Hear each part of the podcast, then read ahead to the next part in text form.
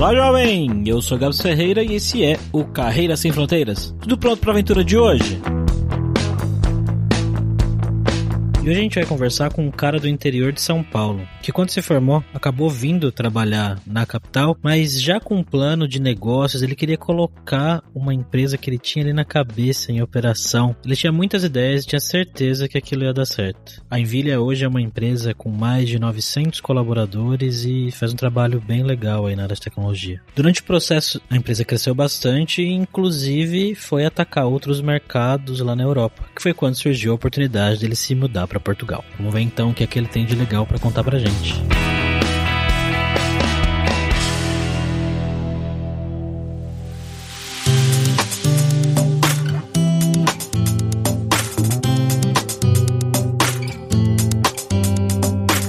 Para essa conversa de hoje, como sempre, estamos aqui com ele, né? O nosso viajante poliglota Fabrício Carraro. Como é que você tá hoje, Fabrício? Muito bem, Gados. Voltando para Portugal aqui, hoje a gente não precisa nem fazer nada, né? Só muda um pouquinho o sotaque, mas fora isso, tudo tranquilo. Bater um papo com o Renato. Como é que você tá, Renato? Tudo tranquilo, tudo ótimo. Vamos então lá para esse papo.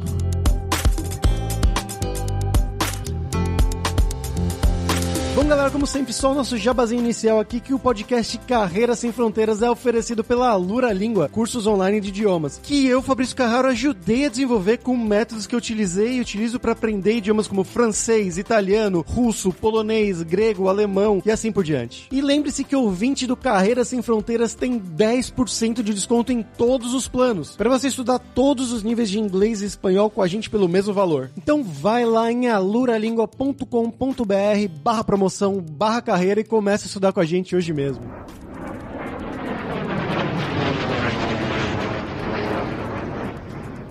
Bom, Renato, como sempre aqui a nossa primeira pergunta, a gente quer conhecer um pouquinho mais de você, né? Então conta para os nossos ouvintes quem é você, onde que você nasceu no Brasil, o que que você estudou, trabalhou, o que você fez da vida e o que que te levou a Portugal. Ó, a minha história eu acho que ela não é muito diferente de boa parte aí do pessoal ligado à área de tecnologia?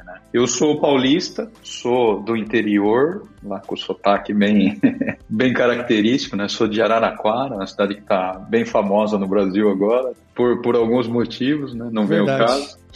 é. E eu estudei ciência da computação na Universidade Federal de São Carlos, na UFSCar, que fica ali bem pertinho de Araraquara. E aí, durante a minha, a minha graduação, eu, eu, eu sempre tive vontade de empreender, de construir alguma coisa, de mudar alguma coisa que eu via que estava acontecendo no mundo, né? E tentei fazer mil coisas durante esse período. Tive um professor que marcou muito essa parte da minha graduação, né? A gente tinha uma disciplina lá que chamava Empreendedores em Informática, na época. Isso foi em 96, mais ou menos, tem um tempinho. E esse professor, infelizmente falecido já hoje, né? Alguns anos faleceu, é o, o professor Mauro Biages. Ele ministrava essa disciplina e trazia sempre ex-alunos ou pessoas ligadas à universidade que foram empreender. Cara, e tinha cada história fantástica. Eu vi aquilo e falei, poxa, eu quero fazer um dia igual esses caras estão fazendo aí. E fiquei com isso. Aí estava terminando a graduação, eu precisava ter um estágio obrigatório para concluir o curso. Como muita gente naquela época, 97, 90, 98 para ser mais preciso, né? Não tinha tanta oportunidade no, no interior e eu acabei indo para São Paulo fazer o estágio, mas com aquela vontade de um dia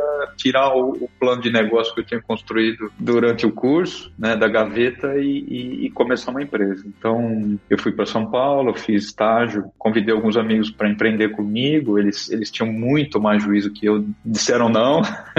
eu não tinha muito também escolha, né? Não tinha dinheiro, não tinha experiência, não tinha relacionamento, tinha nada. Falei, poxa, vou ficar aqui em São Paulo e vou focar minha carreira, né? E aí eu, eu consegui conhecer muita gente interessante, peguei o momento ali de início da internet no Brasil, né? E fui trabalhar em, em algumas operações que eram naquela época super diferentes para o contexto do mercado de tecnologia, né? Que eram as operações de internet. Fui trabalhar em home broker, que, poxa, em 90 e tanto falar de home broker, ninguém, ninguém entendia o que era. Fui trabalhar em empresas de mídia e fiz minha carreira dentro desse universo de internet. Vivi lá o estouro da bolha da internet, né? Naqueles momentos fatídicos ali que mudaram um pouquinho a, a história dos negócios, né? E em 2003, né, eu resolvi tirar de verdade o plano de negócio da gaveta e fui empreender. E aí foi quando eu fundei minha primeira companhia, que hoje é a Envilha, né? Fundei muito na cara e na coragem, sem dinheiro, sem experiência. Começamos o negócio como muitas empresas de tecnologia começavam naquele momento, a famosa fábrica de software. A gente conseguiu crescer, ganhar alguma relevância dentro desse mercado de internet, que na época era, era muito fechado, era difícil encontrar qualquer fornecedor que tivesse as habilidades técnicas para lidar com o universo daqui. E, e pelo meu background e pelo histórico, eu tinha e foquei o negócio exatamente nisso, né, que hoje a gente chama de digital. A Envilha nasceu lá atrás disso. Aí teve várias coisas durante esse meio, né, teve operações de fusão e aquisição, enfim. E, né, correndo um pouquinho, 18 anos depois, existe a Envilha, que é uma empresa hoje que tem 900 colaboradores, mais ou menos, né, espalhados em, em alguns países, nove países para ser mais exatos. Uma empresa totalmente focada no, no mundo digital e, e, de inovação, por esse meu DNA lá de, lá de trás, e que vem crescendo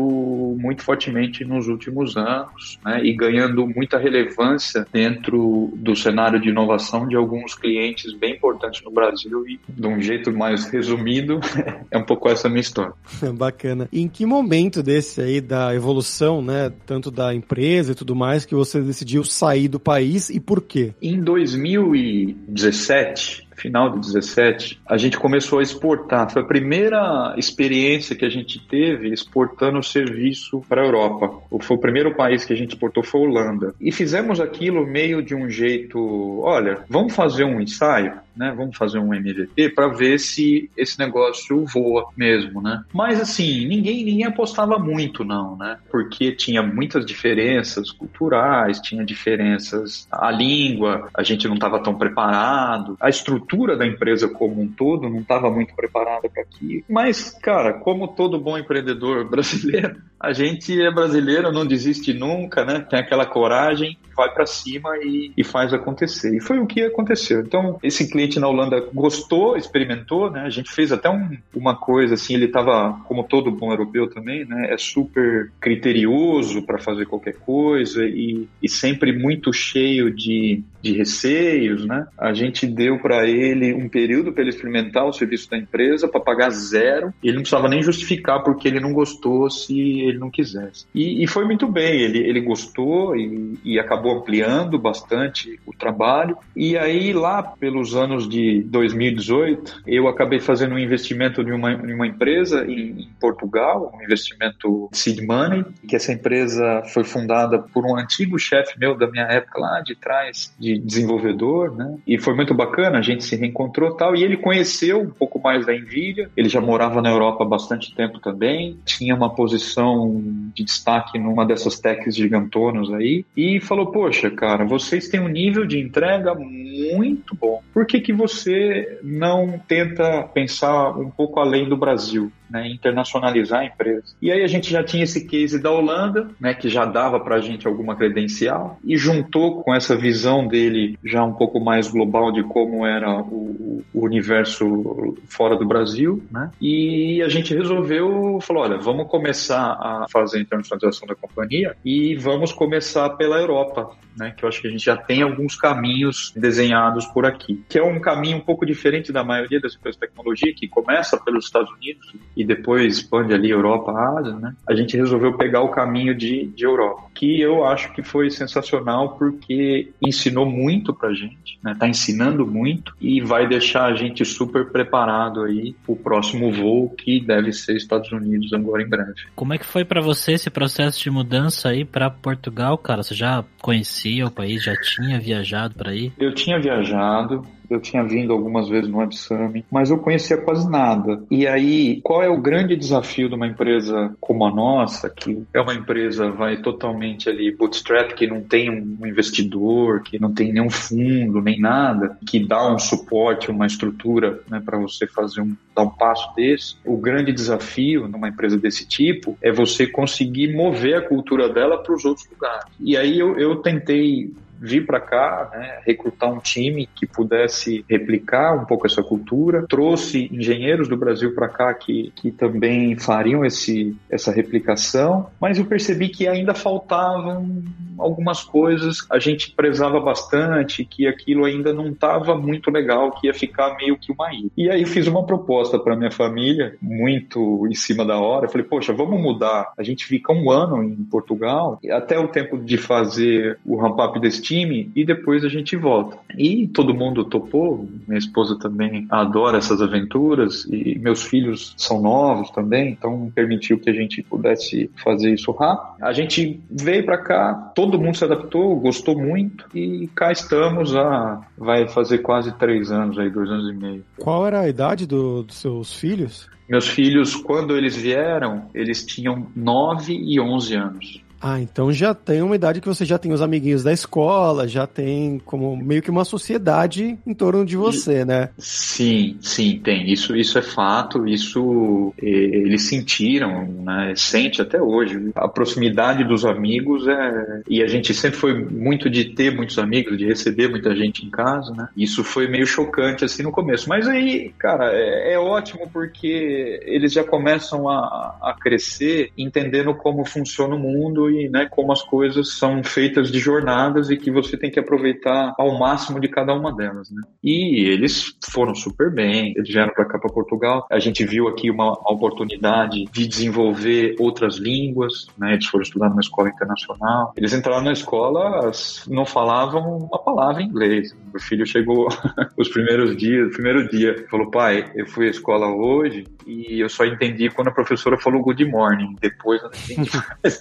Mas assim, eu falei, poxa, que bom, né? Agora você tem que aprender o idioma, agora tá com você aí se superar. Hoje, tempo depois, os dois falam inglês fluente. Tem amigo americano, polonês, português, nigeriano, sul-africano, de tudo quanto é nacionalidade, e encaram muito essa coisa da, das diferenças, encaram super bem. E óbvio, né? A gente volta ao Brasil regularmente e mantém o vínculo com os amigos aí, agora com a pandemia, totalmente online. Né? Sim, sim. Eles já estão falando com sotaque lusitano? Cara, a idade das crianças, é, essa idade das crianças é muito engraçada. Eles começam a, a, aprender as coisas e tem hora que ele não consegue mais explicar em português. Aí ele tenta, ele falou, posso explicar em inglês? Porque eu não sei em português. Aí você tenta falar. Aí você fala para ele uma coisa, mas ele fala, mas tá errado o seu português, porque ele ouve o português de Portugal que é um pouco diferente do nosso. Né? A gente acha que ah, é tudo igual. Não é igual. O brasileiro tem muita dificuldade de entender o português daqui, por exemplo, com o gerúndio. Né? Eles não usam gerúndio, não existe gerúndio aqui. Para uma criança, isso dá meio uns curto-circuito na cabeça, assim. Uhum. Mas eles tiram de letra, cara. É, parece uma esponjinha, assim. Aí eles vão aprendendo um pouquinho mais, eles vão entendendo por que, que é diferente. É muito legal. É, olha, para a empresa foi uma baita jornada, né? Que fez a gente dar um voo bem legal. E pessoalmente foi espetacular para a família. Todo mundo ganhou aí, eu acho que uma boa vivência, né?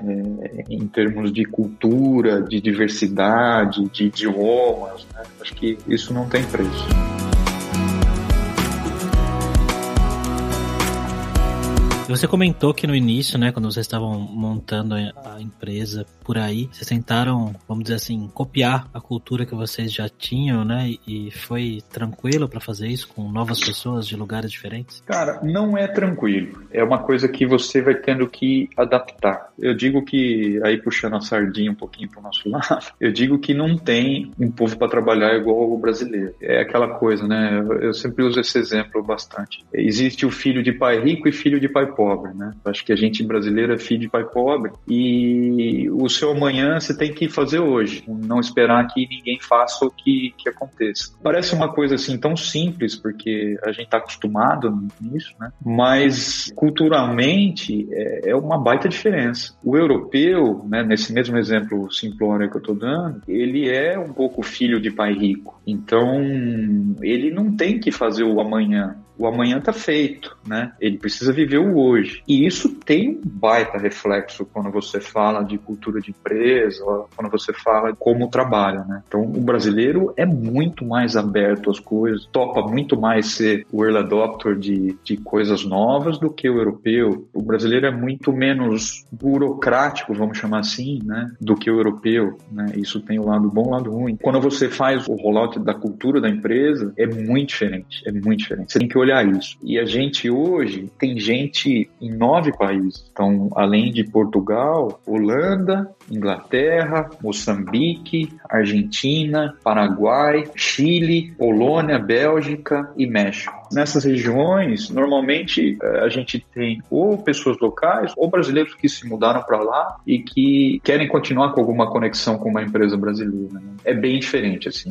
Você tem que ir reconstruindo isso o tempo inteiro. E como a gente também é uma empresa totalmente distribuída, né? E, e essas pessoas todas, essas quase 900 pessoas que a gente está falando aqui, elas estão em mais de 150 cidades diferentes. Então, gerir essa máquina inteira e fazer ela funcionar é uma missão assim bem complexa. Né? A gente tem um time muito legal lá que cuida de vários aspectos disso, mas é um desafio assim diário e cada dia a gente a gente aprende coisas novas, a gente descobre desafios novos, a gente avança um pouco em coisas que a gente achava que não podia fazer, e é isso que acaba movendo a envilha, né? Acabei de lembrar uma coisa aqui, eu não sei se você lembra disso, Fabrício, mas primeiro episódio do podcast que a gente gravou foi com uma, uma moça, eu não lembro o nome dela, vou buscar aqui depois, mas ela estava em Lisboa e ela falou algo muito parecido com o que o Renato tá falando agora, que o brasileiro tem esse negócio de ser sangue no zóio, né? vamos dizer assim. Exatamente, esse é o termo. É muito diferente da maioria dos europeus, né? E a gente ouviu isso, eu lembro que eu falei, nossa, que legal você falar isso, porque eu já tinha pensado nisso, e desses mais de 100 episódios que a gente já gravou aqui, a gente ouviu isso algumas outras vezes, então acho que a gente já pode dizer que é um fato, né? né, Fabrício? É, sim, sim. Não que isso seja alguma coisa, eu vou dizer, quando a gente fala que não é como brasileiro, que seja um demérito, né? Ou que a gente se vangloria de algo. Eu acho que tem os contrapontos de ambas as coisas, né? E o mais legal nesse mundo que a gente vive, nesse mercado de tecnologia aí que, que se reinventa a todo momento, é você equilibrar essas coisas, né? Como construir uma cultura de uma empresa que serve para um europeu, que é mais burocrático e ao mesmo tempo ela tem que servir para um brasileiro que é mais informal, alguém que é mais disciplinado, alguém que é menos disciplinado. Então, essas coisas todas são desafios assim imensos para a gestão de pessoas que a gente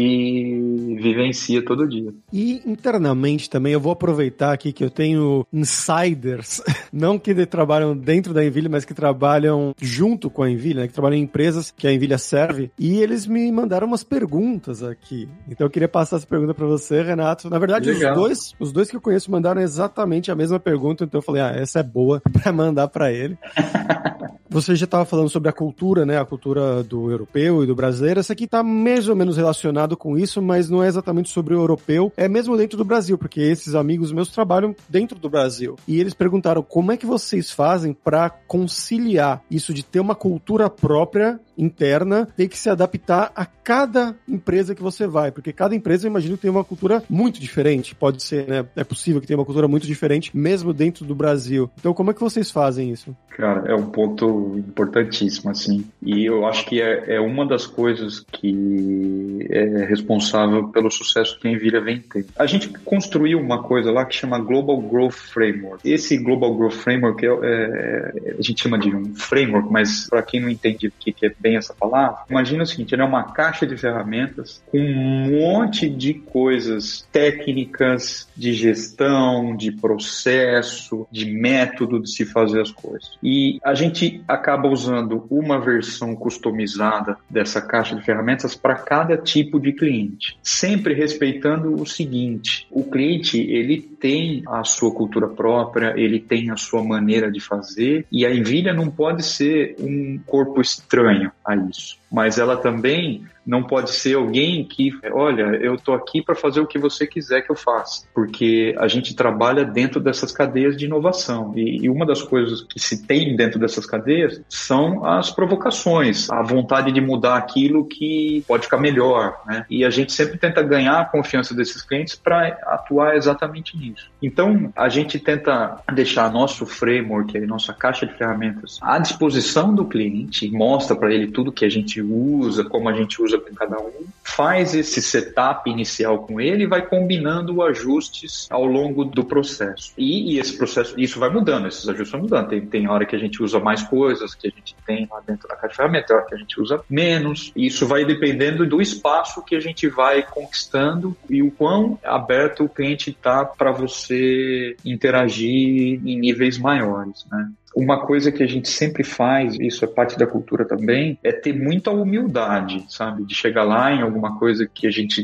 vá participar e nunca chegar com, olha, eu sei como é que faz, eu tenho a fórmula do sucesso aqui, vem comigo que você vai ser feliz, né? Então, não existe isso dentro da Nvidia. Os clientes que a gente serve são clientes ultra qualificados, têm níveis diferentes de maturidade quando a gente fala de desenvolver produto, de desenvolver software, né? De como tratar isso junto com as áreas de negócio. Então, são diferentes níveis de maturidade que a gente acaba tratando nessas customizações do nosso Global Growth Frame.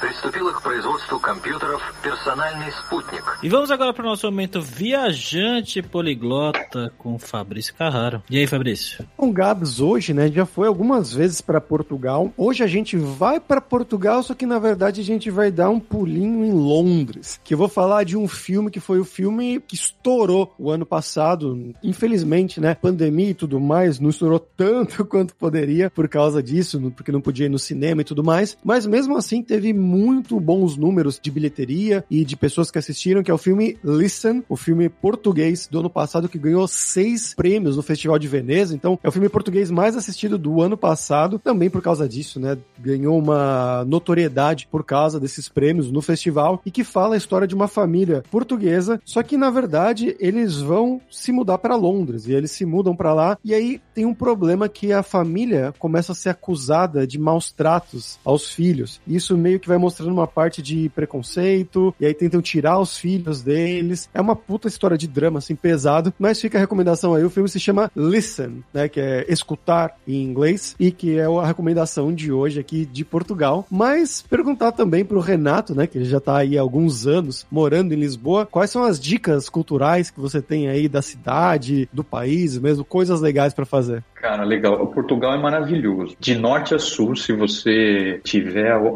oportunidade de vir aqui, conhecer e, e, puder viajar, tire vários dias só para conhecer Portugal. Né? Eu acho que a região norte, lá com o Porto, é uma das áreas do país, uma das regiões do país que respira cultura. Tem muita coisa legal lá no Porto. Tem coisas desde estilo turistão lá da livraria lá do Harry Potter, né? Até coisas mais sofisticadas como as vinícolas, os famosos vinhos do Porto. A região que você vai descendo um pouquinho mais, a região do Douro, para quem gosta de vinho e ver paisagens maravilhosas daquele rio, fantástico. É outro lugar que eu recomendo muito. Você tem a região do Alentejo também, que é uma região mais interior do país. E quem gosta de, de interior, ver cultura interior, a comida alentejana é muito boa, muito boa mesmo. Tem um tal de porco abairrada lá que é fantástico. Aí você vai descendo para Lisboa. Lisboa, eu acho que concentra ali a agitação de Portugal, né? E tem a linha de Cascais aqui, que é,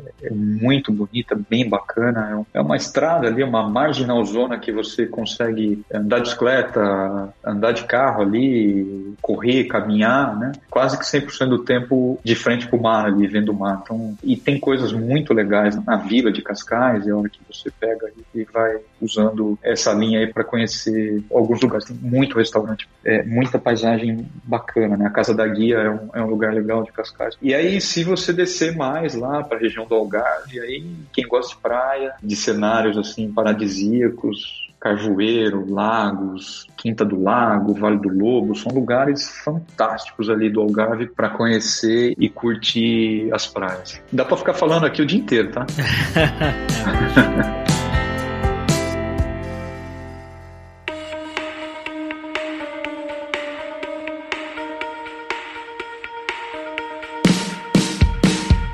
relação a, a amizades, cara, como é que você desenvolveu essa parte aí da vida em Portugal? Você conseguiu fazer amigos portugueses? Qual é a diferença que você vê deles para os brasileiros? Como todo brasileiro, né? Você acaba sempre procurando os brasileiros, né? Portugal, ela tá... Se você andar em Cascais ali, por exemplo, um domingo à tarde, você vai achar que você está no Rio de Janeiro. Tem mais sotaque carioca que português, né? O português, é, ele é mais fechado, como o europeu, mas tem um negócio legal. A hora que você ganha a confiança deles e, e a amizade deles, isso fica uma coisa assim muito sincera, sabe? Eles estão sempre preocupados com você, estão querendo saber, estão perguntando, né? Querem ajudar. É muito legal. O povo português é um povo sensacional, sabe? Eu, a gente teve muita sorte aqui, fez, fez bons amigos portugueses. E muito estrangeiro também que veio morar aqui em Portugal. Às vezes tem dificuldade com a língua, né? E aí você acaba fazendo amizade também. São pessoas que né, levam um tempo maior, assim, para te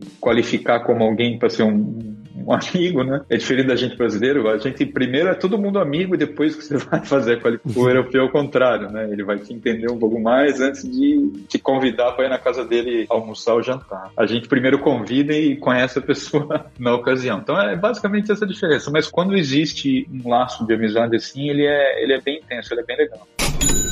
Bom, Renato, agora vamos falar sobre dinheiro, cara. Eu queria que você contasse um pouco como que é a questão do custo de vida em Lisboa para você, o que, que é caro, o que é barato, e se você puder fazer a comparação até aqui sua vida no Brasil antes, seria legal. É, pois é, esse é um ponto assim bem, bem delicado, né? Isso varia muito. A gente vê, tem muito brasileiro oferecendo serviço de recolocação para famílias brasileiras em Portugal, e, e alguns contam um pouco a realidade, outros fantasiam um pouco a realidade. O fato é que o euro a 6,50 quase para a gente brasileiro torna Portugal e mais ainda os outros lugares da Europa um lugar caro. Você tem variações de valores bastante grandes quando você vai para o norte, por exemplo, é um pouco mais baixo, vai, vou, vou dizer aqui grosseiramente, custo de vida uns 20% menor do que Lisboa. Né? Lisboa é um dos lugares mais caros, junto com Algarve, que é onde tem muito inglês, tem muito estrangeiro que veio para morar aqui porque se aposentou, porque queria ter uma qualidade de vida diferente e, e normalmente são pessoas com muito dinheiro e esses lugares acabam ficando bem caros. Fazendo um paralelo assim com o Brasil, eu vejo o seguinte: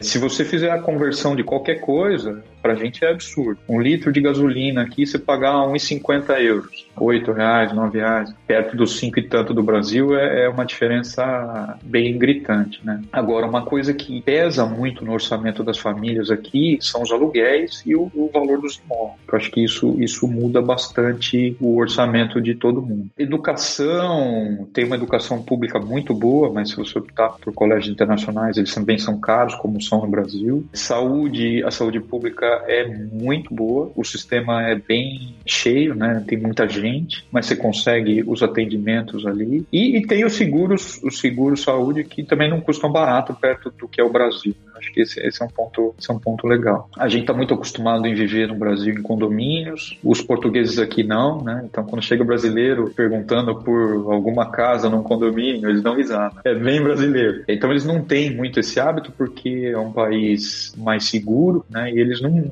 veem necessidade de você ter uma estrutura de segurança onde você mora. Então, são pouquíssimos prédios ou condomínios aqui que tem portaria 24 horas. Isso também muda bastante os valores. Cara, comida aqui eu acho que não é um negócio caro, né? Restaurante, assim, quando a gente vivia num tempo que dava para ir, né? É uma coisa meio similar a São Paulo. Para o brasileiro não é barato viver em Portugal em função, principalmente, do câmbio, né? A gente teve uma desvalorização muito grande da nossa moeda aí, principalmente nos últimos 12 meses. Mas ainda assim, Portugal, dentro da Europa, é um dos lugares que o custo de vida é mais acessível e custo-benefício benefício é um dos países que mais vale a pena. E, Renato, relacionado a isso também, eu queria perguntar como é a questão de você que tem uma empresa, né, de investir, de empreender em um outro país, né, um país da Europa. A questão de impostos é uma coisa bem, é, vamos dizer, pode ser um pouco polêmica, né, mas comparação de impostos em Portugal com impostos no Brasil, como é que você vê essa questão? São pontos bem legais, assim. A gente brasileiro tem uma visão que nós pagamos muitos impostos, né, e de fato, a gente, o problema do nosso sistema sistema, né, sem, não sou especialista no assunto, mas o problema do nosso sistema é que os impostos são em cascatas e muitas vezes eles são cobrados mais de uma vez. Mas se você comparar com que paga, por exemplo, um português de imposto de renda, que pode chegar a uma alíquota de 48%, comparado às alíquotas que a gente tem no Brasil, cara, não, né, aqui é muito mais alto né? Se você olhar sobre esse aspecto. Do ponto de vista empresa, primeira coisa, né? E fica uma dica para quem vai pensar em fazer alguma coisa disso. Você tem que ter uma excelente assessoria jurídica que conheça do Brasil e que conheça do país onde você vai. Né? A gente, antes de fazer o movimento, entendeu bem aonde estava pisando, porque muda muito a sequência de impostos. Elas são diferentes, dependendo da forma como você faz, você paga mais. Então, tem um trabalho de casa, né? Antes de fazer um negócio desse bem grande, bem de, de planejamento para não fazer bobagem. Tem uma coisa interessante em Portugal, que esse é um dos motivos até que a gente escolheu Portugal para ser o hub da nossa Europa, é que quando você exporta de Portugal para outros países, você tem uma redução da alíquota do IVA, né, que é o, o VAT nos outros países, né? E em vários casos ela fica zero. Isso muda bastante o valor na ponta, né, quando você vai colocar uma proposta para cliente. Mas tem que fazer um planejamento tributário assim bastante detalhado. As leis trabalhistas são muito diferentes, muito diferentes. Não é um tema simples, não. Olha, vamos lá, vou fazer igual, faz igual, não faz. Tem várias obrigações aí diferentes, você vai acabando descobrindo com o tempo. Por exemplo, no Brasil nós temos o 13 terceiro salário. Em Portugal você tem o 14 quarto salário. Tem várias coisas assim que são diferentes, né? E, e aí você tem que ver como você, se você trouxer um estrangeiro para cá, por exemplo, mão de obra tecnologia, existe um sistema de tributação português chamado residente não habitual, que você se inscreve, aí você vem para Portugal trabalhar na tecnologia e o seu imposto de renda ele fica flat 20%. Então isso é legal para quem está vindo. Né? Em vista de, de 28 a 48, que é a, a variação de um, de um português aqui, né? é alguma coisa interessante e acaba ficando um pouquinho menor que o Brasil. Mas tem todo um planejamento, tá? Tem que saber fazer isso, tem que ter uma assessoria jurídica tributária bem, bem competente para te ajudar. Mas quando você entende né, o que você está fazendo, tem muita coisa legal que pode ser usada a favor dos negócios. E bom, Renato, voltando, né, então, para coisas mais cotidianas, o dia a dia, qual que você acha que é a vantagem e desvantagem de um brasileiro que está pensando em fazer a mesma coisa, de ir para ir para Portugal? Olha, eu sou uma pessoa que valoriza muito essas experiências de vida, sabe? De conhecer outras culturas, de conhecer outras pessoas, de entender por que as coisas são como elas são, de entender um pouco mais do mundo. Então, quando você vem para um outro país, você acaba tendo tendo que ir um pouco mais a fundo nessas questões. E isso te engrandece enquanto pessoa, né? Não só como profissional, que você vai ter que lidar com gente que tem um, um background ali cultural diferente do seu, né? Que está acostumada de outro ritmo, né? De outro jeito fazer as coisas. Isso te dá um up profissionalmente. Mas, mas pessoalmente, eu acho que tem um ganho que é você respirar um pouco isso, né? Entender por que, que as pessoas circulam pelo mundo, por que, que os lugares são como eles são, né? Porque as coisas acontecem como elas acontecem. Acho que esse é um ganho. A desvantagem, eu vejo assim, dependendo como você vem, a condição que você vem, né? É sempre bem difícil. Se você vem com pouco dinheiro, se você vem com um orçamento muito apertadinho, assim, é, é sempre complicado, né? Por exemplo, alguém chega aqui sem ter histórico nenhum e quer alugar um apartamento, é normal, né? A lei fala três meses, mas é normal o dono do imóvel te pedir seis meses de aluguel adiantado e às vezes até uma calção, se depende se o imóvel for mobiliado, né? Então varia muito. Agora, se você vem com dinheiro, poxa, eles estão de braço aberto, eles adoram, inclusive, né? E aí tem muitas opções. E a parte mais difícil é essa que a gente estava falando um pouco dos amigos, da família. Mas eu sempre digo que tem um negócio legal. Meu pai, por exemplo, nunca tinha voado num avião. A primeira vez que ele foi voar, ele foi obrigado a vir, porque ele tinha que vir me visitar, visitar os netos. Então, você acaba proporcionando para a família uma experiência diferente também, né? E aí se aproxima, né? Então, o que era negativo da distância acaba ficando o positivo numa oportunidade daquele que jamais iria fazer uma viagem dessa, né? Ter que fazer. Hum, então, tem, tem, tem, sempre esse lado da, da história. É, esse da calção, cara, nem me fala. Eu acabei de mudar de apartamento aqui na Espanha, eu tô morando em Barcelona. Eles pedem sempre mínimo dois meses. Então, cada vez que você vai mudar, são dois meses de calção, mais o mês corrente e mais a taxa da imobiliária, que são é, é um aluguel e meio, um aluguel ponto dois, alguma coisa assim. Então, tipo, de cara você tem que ter quatro aluguéis, assim, já sobrando ali, dando sopa no banco. É um pesadelo. Em Portugal, imagino que seja bem parecido, né? É bem por aí mesmo. Mas, assim, a hora que você também se estabelece, aí você acaba tendo um score, vamos chamar assim, né? De crédito, você vira gente, tem uma conta no banco, começa a fazer, a viver, né? No jeito normal. Aí as coisas vão mudando também, né? Aí você vai tendo acesso, tem muito brasileiro que vem, consegue comprar imóvel, toma financiamento em banco, tem um monte de coisas que depois desses perrengues aí da, do setup, vamos chamar assim, né? A vida começa a ficar mais normal. Mudar de país não é simples, né? É um negócio, tem um planejamento, né? Não é, ah, vamos mudar, igual a gente vai mudar de casa, né? Não é. Tem um impacto tributário, tem um impacto na sua vida pessoal, tem um impacto na sua vida profissional, tem sempre aquele fantasma da não adaptação. Isso eu vi bastante, tá? Tem muita gente que vem a Portugal e não se adapta, tá? Tem esse outro lado. Imagino que na Espanha aí, onde você tá, também seja parecido. É bem diferente. Vou dar só um exemplo assim, uhum. paulista, ou mais até paulistano, que está acostumado com as coisas muito velozes e que você pedir um negócio agora e cinco minutos ele ele tá à sua porta. Você vem para Portugal e tentar levar esse estilo de vida, você morre de infarto.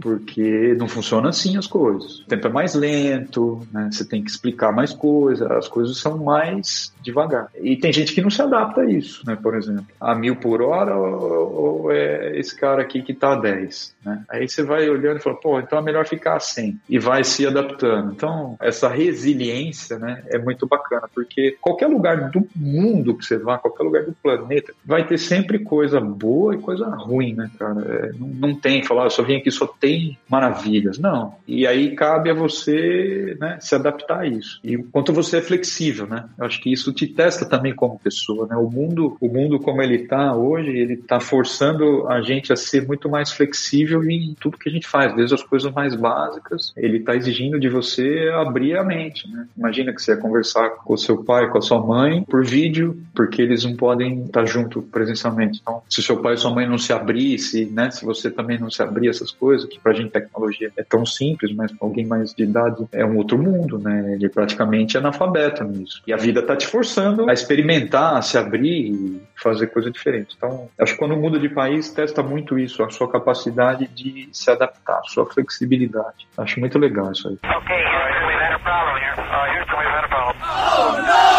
Bom, Renato, e agora é hora do perrengue, que é a hora que a gente pede para os nossos convidados contarem histórias engraçadas, gafes, micos, coisas divertidas que tenham acontecido esse tempo todo seu aí fora do país. Tem várias palavras no, no português daqui que são diferentes do que a gente está acostumado no Brasil, né? Então tem uma situação muito engraçada. Por exemplo, mulher tentando comprar underwear aqui, ou lingerie, alguma coisa assim, né? Não existe aqui, não existe calcinha, né? Aqui existe cueca. Então o homem, o homem veste cueca e a mulher veste cueca também. Tem um monte de história desse tipo que o brasileiro, quando vem e passa, ele dá muita risada. E as piadas dos portugueses também são bem engraçadas, porque normalmente só eles entendem a piada que eles estão fazendo, porque tem muito termo que, mesmo ele falando português, tem que pedir para ele repetir dez vezes, porque você não consegue entender o que ele está falando. E, e, é regional. Então, tem várias, assim, desse tipo. Tem que pedir o intérprete junto, né? Quanto mais pro norte você for de Portugal, mais fica enrolado o português. Você fala assim, poxa, mas é português mesmo que você está falando? E o lance do gerúndio. O lance do gerúndio aqui, o brasileiro, é, é o primeiro choque, né? Estou a fazer. estou a fazer. Não estou a perceber. Teve uma, estou lembrando uma que ligaram uma vez aqui para casa da escola, para minha esposa. Olha, o, o, seu filho se magoou hoje na escola. Poxa, o que, que aconteceu? Alguém brigou com ele? Não ele, ele caiu. Eu falei, mas por que, que ele tá magoado então? Não, porque ele caiu. O magoado é machucado, né? E a gente acha que o magoado é que ele ficou sentido com alguma coisa. Então tem coisas dessa natureza, assim, que são, são bem, bem engraçadas e depois de um tempo que você vive aqui, você entende, né? Mas no começo é engraçado. Maravilha, Renato. Muito obrigado, cara, pela sua participação, pelo seu tempo e faz o seu jabá aí, divulga. Ah, legal, cara. O, o, podcast de vocês é muito bom. Eu vi que tem muitos episódios de gente com histórias bem bacanas, né? E muita gente aí de tecnologia. Então, o que eu vou dizer para vocês é o seguinte: a Envilha está com 101 vagas abertas na área de tecnologia, precisando de muitos engenheiros, gente de produto, UX, gente de qualidade, para trabalhar em qualquer lugar do planeta. E a gente olha para isso como uma máquina ali de desenvolver gente. Né? A Envilha, na verdade, ela, ela se tornou uma grande máquina de desenvolver gente. Então, quem quer desenvolver uma carreira super bacana, de ter oportunidade aí de trabalhar em vários projetos mega interessantes e, e sabe ficar vivendo o dia a dia de uma empresa super inquieta, uma dessas vagas aí vai encaixar deixar para o pessoal que ouve o podcast de vocês. É só ir lá no site da Envilha, envilha.com, e dar uma conferida nas oportunidades que a gente tem aberto. Maravilha. Os links, como sempre, lá no site carreirasemfronteiras.com.br na descrição desse episódio.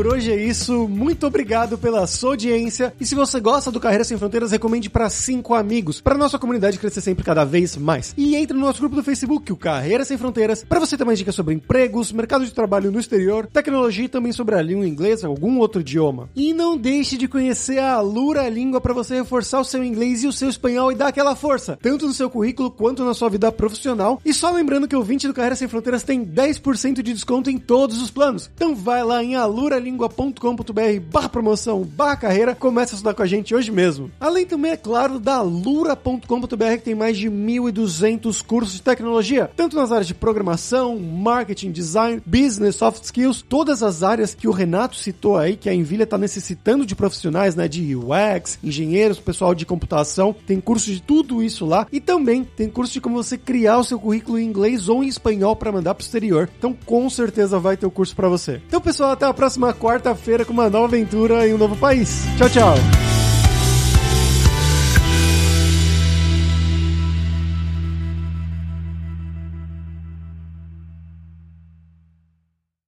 Este podcast foi editado por Radiofobia, podcast e multimídia.